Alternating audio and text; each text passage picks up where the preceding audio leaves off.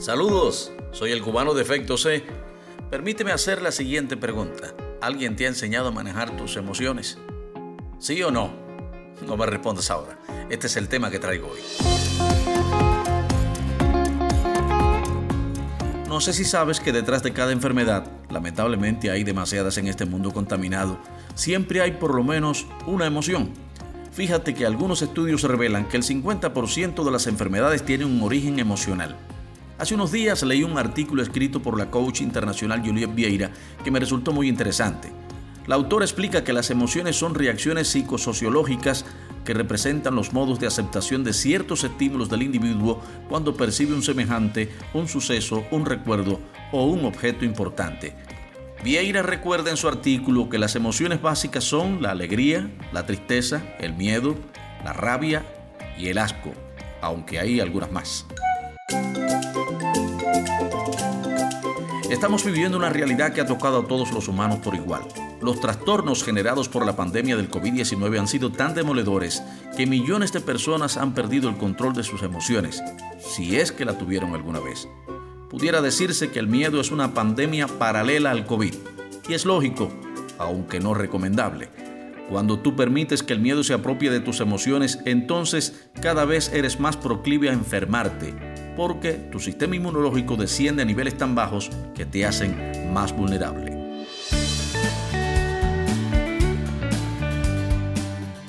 En el referido artículo, Juliet Vieira comparte información que nos invita a cambiar nuestro estilo de vida. Por ejemplo, la autora explica que la emoción positiva de un hígado sano es el idealismo y la negativa es la rabia, porque produce un bloqueo de la energía y origina un desequilibrio de este órgano vital. Añade que los síntomas más notables son las dificultades para asimilar alimentos, la falta de apetito, dolores de cabeza, lengua blancuza o amarillenta, sabor amargo en la boca, inflamación del vientre, náuseas y vértigo, catarro, estreñimiento, entre otras.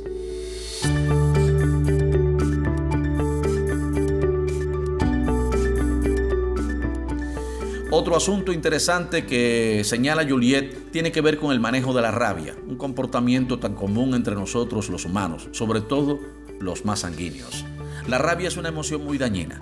Sus antídotos son diversos, aunque se recomienda aceptar, en primer lugar, que tú no lo puedes controlar todo, que hay que comunicar qué es lo que nos molesta, ser empáticos, sí, empáticos, y que no se trata de ganar o perder, sino que es una cuestión de entender que todos somos diferentes. Hay que aprender a liberar la rabia. Lo repito, es muy dañina.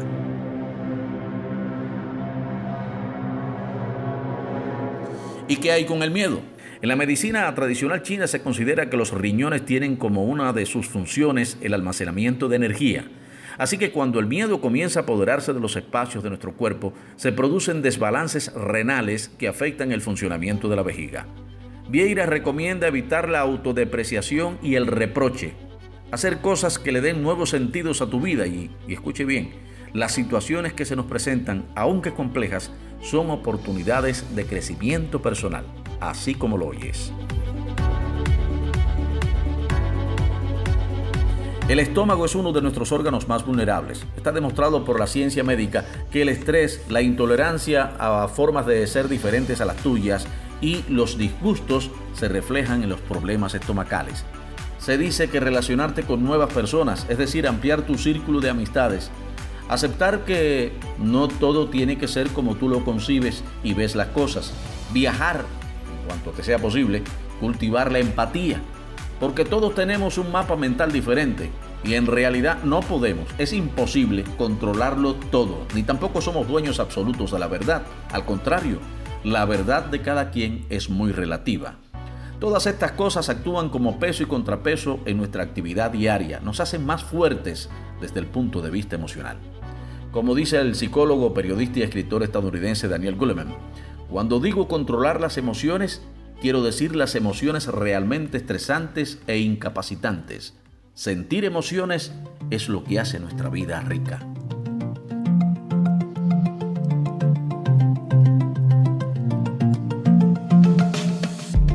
Todo lo que tú has oído, además de lo que escribió la coach Juliet Vieira, te lo dijo este servidor, el cubano de efecto C.